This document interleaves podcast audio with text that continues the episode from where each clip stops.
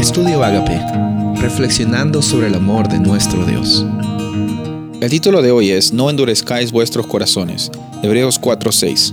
Sin embargo, todavía falta que algunos entren en ese reposo y los primeros a quienes se les anunció la buena noticia no entraron por causa de su desobediencia.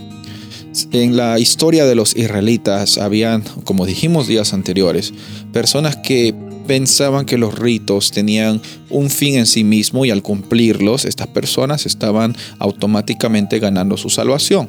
Y en los días de hoy también nosotros tenemos personas que piensan, eh, sinceramente algunos y algunos este, insinceramente, buscando beneficios de Dios, piensan de que simplemente al cumplir con las cosas a un nivel conductual, a un nivel de, comportamiento, están también llegando a tener la salvación. Y por eso es que eh, ven a Dios como alguien que les puede dar algo cambio de las cosas buenas que ellos hacen. Entonces, eh, esa relación no es una relación de padre e sino en realidad es de una persona que, le, que, que es una persona totalmente interesada en algo que, que Dios puede dar.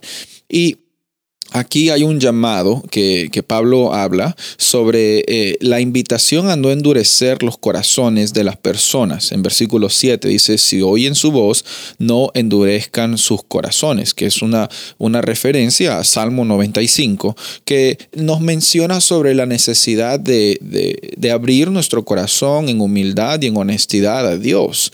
Porque el, el problema que vimos aquí en el versículo 6, que le hemos leído al principio, era de que personas no habían entrado al reposo que Dios había ofrecido para, para su creación, para la humanidad. Y, no era porque les faltaba el conocimiento. O sea, aquí el problema no es, mira, si oyen su voz, eh, eh, reconozcan su voz. No, ya eran personas que habían tenido algún tipo de experiencia o conocimiento con Dios, pero decidieron endurecer su corazón. No estamos hablando de personas que nunca habían escuchado de, de las bondades de, de un Dios que provee, sino de personas que decidieron endurecer endurecer su corazón.